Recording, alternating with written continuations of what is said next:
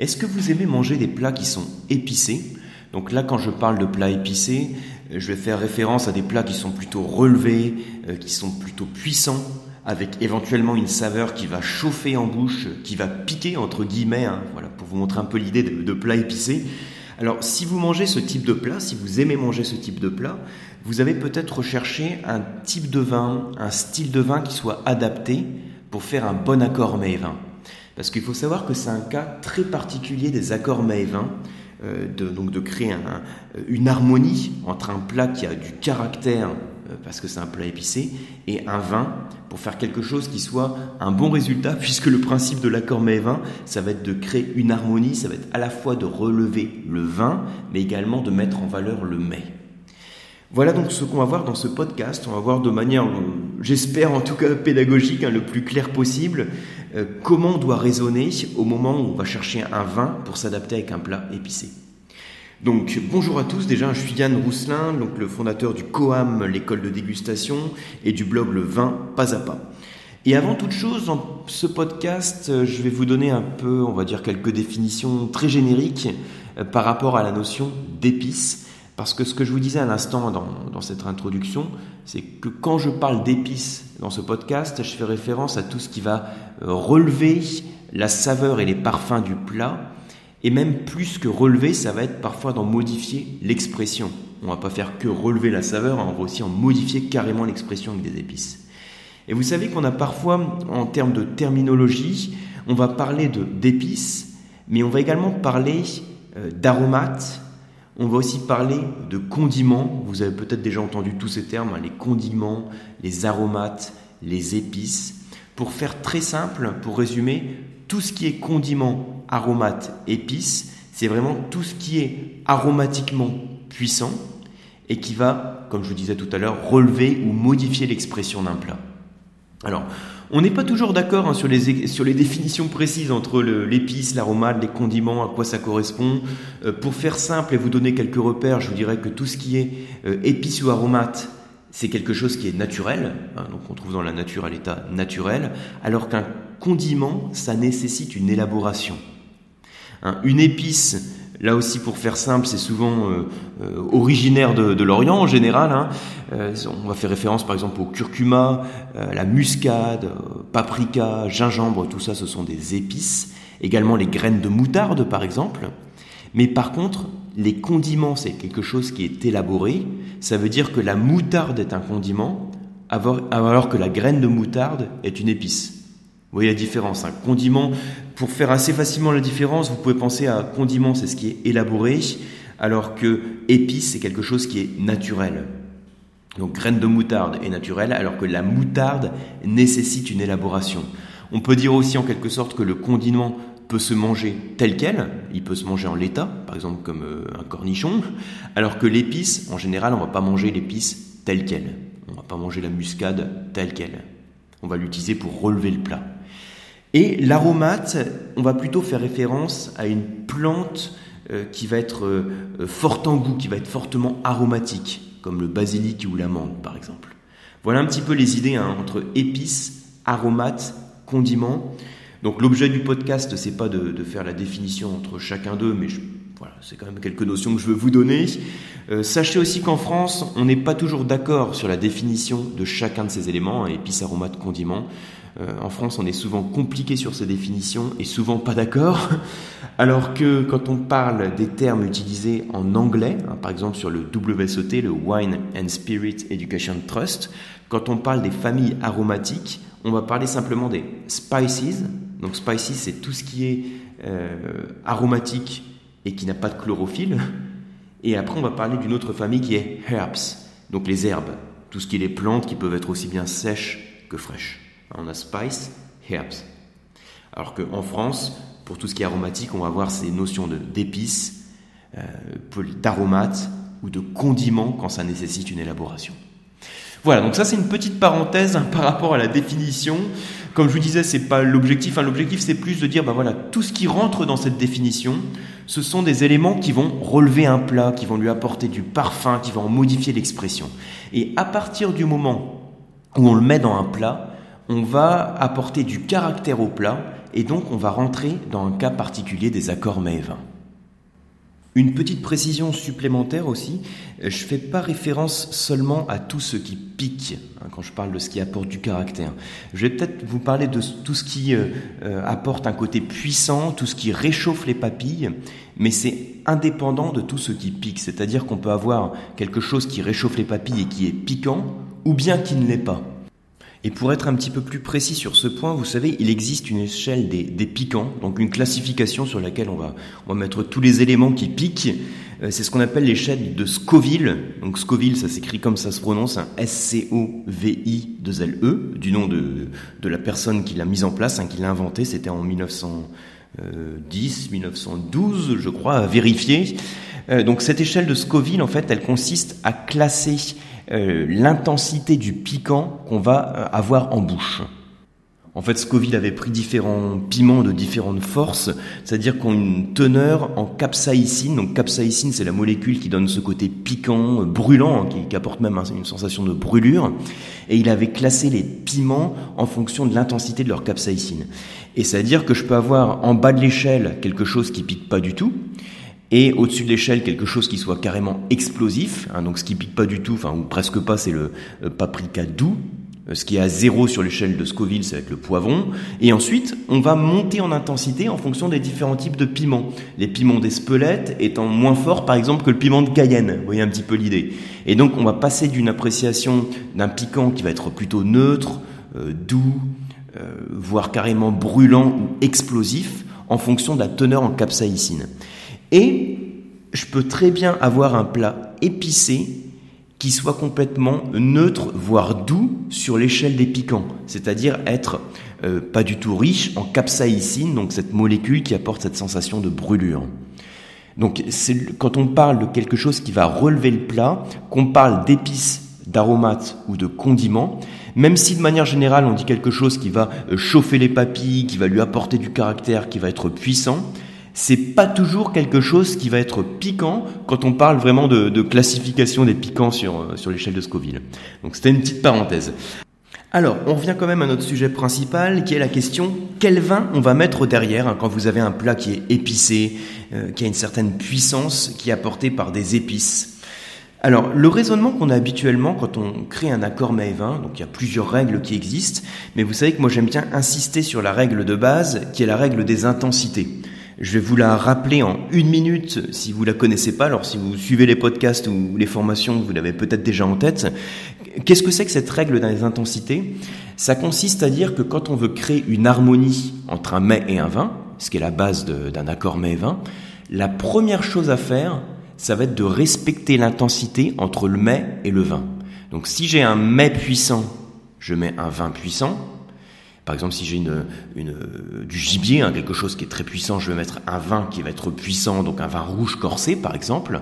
Alors que si j'ai un mets délicat, hein, je prends un poisson, je prends euh, des crustacés, des huîtres, par exemple, hein, quelque chose qui est assez délicat, je vais mettre en face un vin qui va être léger, délicat, donc un vin blanc vif. Donc on a une échelle d'intensité des mets, et en parallèle de cette échelle d'intensité des mets, j'ai une échelle d'intensité des plats. Donc l'échelle d'intensité des mets en deux secondes et demie, hein, euh, ce qui est le plus léger, ça va être déjà, bon, de manière générale, tout ce qu'on prend en entrée. Hein, les entrées en général sont légères. Euh, ça va être les crustacés, les fruits de mer. Ensuite, on arrive sur les poissons. Donc il y a différents degrés d'intensité au sein des poissons.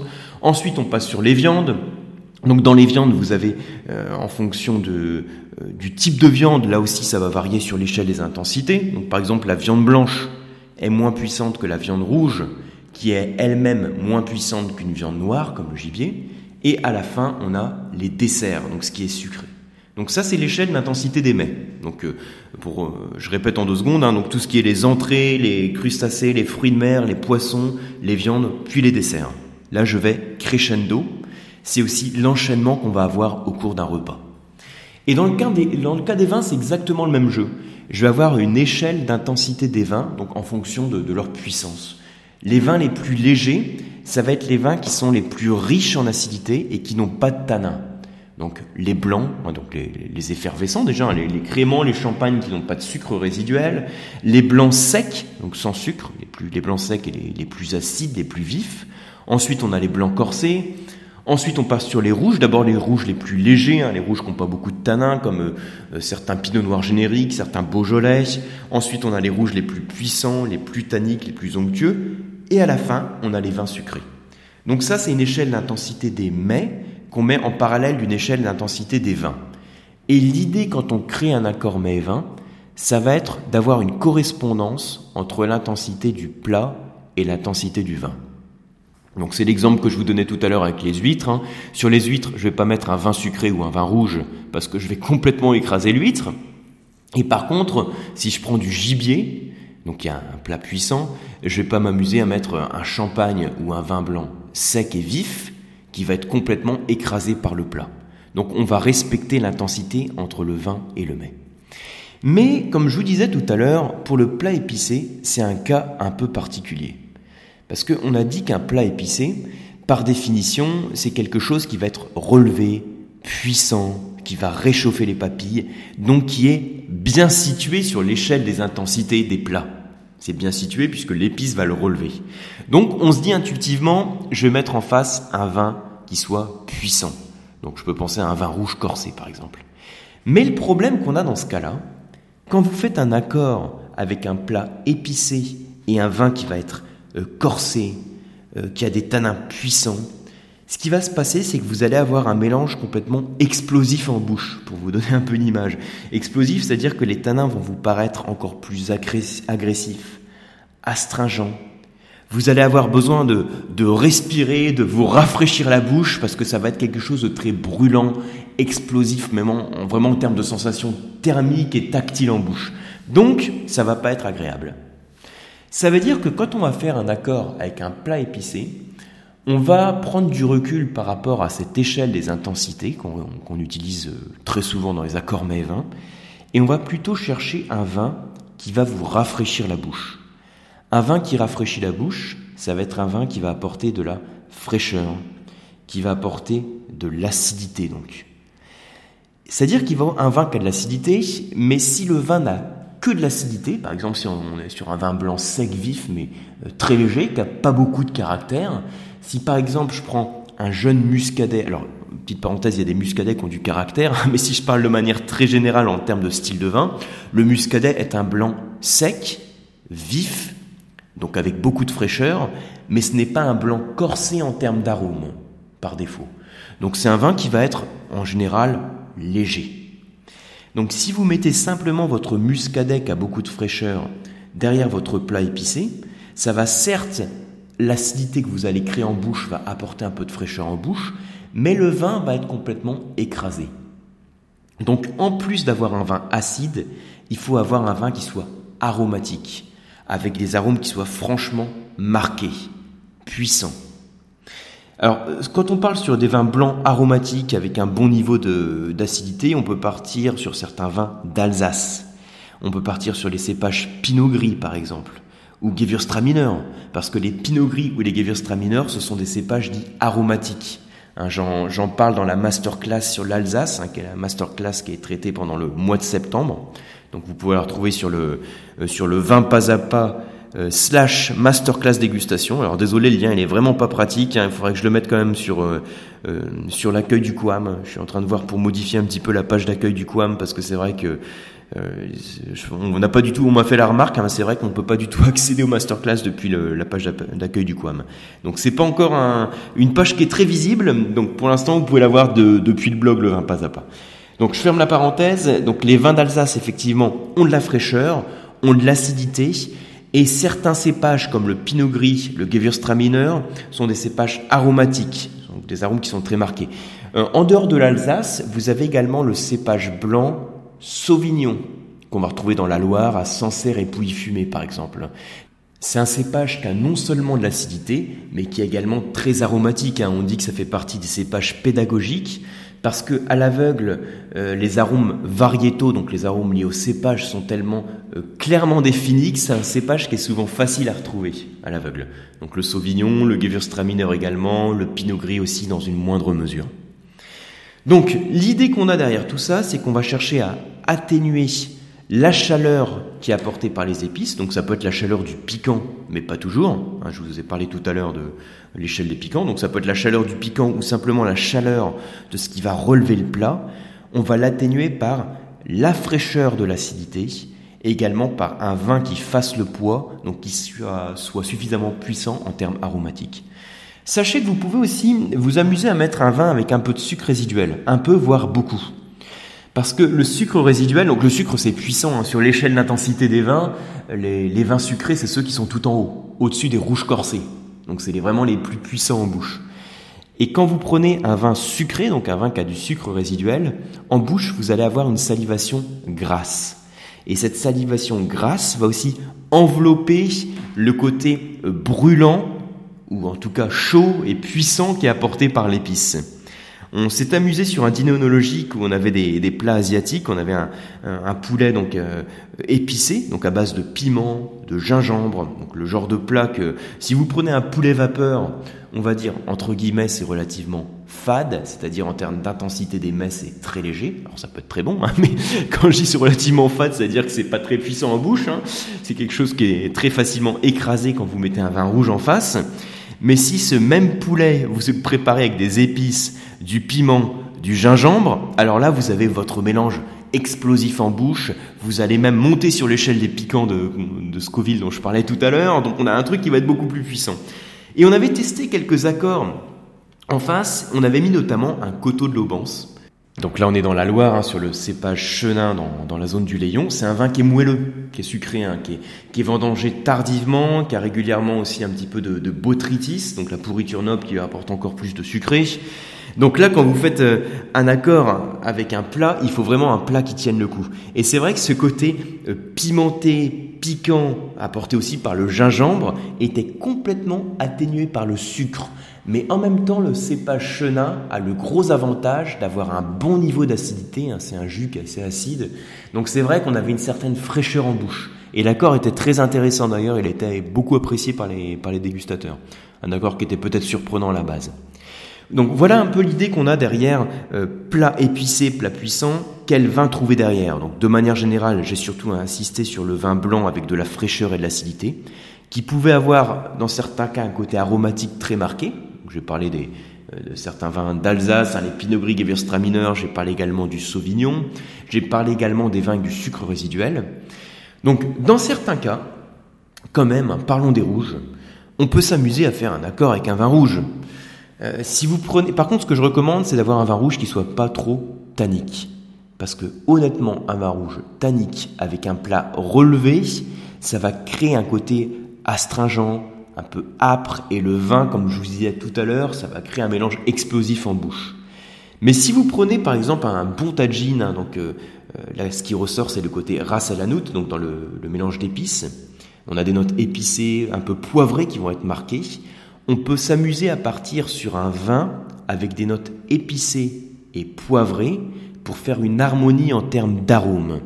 Donc là, c'est vrai que un vin méditerranéen du type un, vin de la vallée du Rhône méridional, euh, un Côte du Rhône village, un Côte du Rhône de manière générale, on va avoir un vin qui va être sur l'onctuosité, donc qui va avoir de l'alcool, qui va envelopper votre bouche, un cas du gras qui enveloppe la bouche, mais néanmoins qui va pas être trop tannique, donc qui va pas être aussi tannique qu'un jeune Cabernet Sauvignon du Bordelais par exemple. Et le fait qu'il soit pas trop tannique, ça peut faire une harmonie en termes d'arômes, tout en évitant d'avoir ce côté explosif qui est créé par l'association épices et tanin. Donc voilà un peu toutes ces considérations qu'on peut avoir hein, autour des accords euh, entre un plat épicé et puis euh, des vins. Comme toujours, dans les accords mets et vins, hein, on a beau avoir des, des, belles théories, toutes ces belles théories sont super utiles pour avoir des repères qui permettent de comprendre comment ça marche, donc il faut les avoir en tête. Mais franchement, le but, c'est de se faire plaisir et de tester. Alors, c'est-à-dire que si vous faites un plat épicé chez vous, vous ouvrez 3-4 bouteilles différentes. Alors, peut-être avec des amis, hein, si vous avez 3-4 bouteilles quand même, donc vous ouvrez ça à plusieurs et vous faites vos dégustations. Vous faites vos dégustations, c'est-à-dire que vous allez goûter votre plat, vous le mâchez, vous avez votre plat en bouche et vous vous concentrez sur les sensations. Donc, en termes de saveur, mais pas seulement les sensations en termes de saveur, ça peut être les sensations vraiment euh, tactiles, ce côté euh, piquant, ce côté qui chauffe, hein, même sensation presque thermique. Et ensuite, vous mettez votre vin en bouche et vous voyez ce qui se passe en termes de mariage. Est-ce qu'on a simplement le, la bouche qui va être un petit peu rafraîchie donc, auquel cas, on a juste un peu d'acidité qui vient euh, apporter une salivation fluide dans votre accord mets-vin. Mais si ça va juste un peu rafraîchir la bouche, c'est pas un super accord mets-vin. Il faut quand même qu'il y ait une harmonie. Donc, il faut que le vin reste présent, qu'il apporte quelque chose au plat et que le plat apporte quelque chose au vin. Et là, vous vous amusez à noter chacun des accords mets-vin. Donc, c'est un, un exercice qui est très intéressant à faire. Et ce qui est intéressant de constater aussi, c'est que entre les participants, hein, donc les, amis avec lesquels vous allez faire ces tests, vous allez voir que vous allez avoir éventuellement des avis différents. En général, si vous êtes assez nombreux, vous allez voir qu'il y a un, avis qui va globalement plus faire l'unanimité pardon qu'un autre, donc un accord qui va plus plaire qu'un autre, mais c'est pas toujours le cas. On a tous des palais différents on a tous des langues différentes, on a tous des cultures différentes, on a tous euh, des habitudes différentes en termes euh, culinaires, en termes de vin dégusté, et tout ça fait qu'il euh, y a une certaine complexité qui existe, et c'est ça aussi qui fait le plaisir des accords mets Voilà, en tout cas je vous remercie pour votre attention. Et je vous dis à très bientôt sur les cours du COAM ou bien sur les formations ou bien même sur le blog ou les podcasts du vin pas à pas. À bientôt.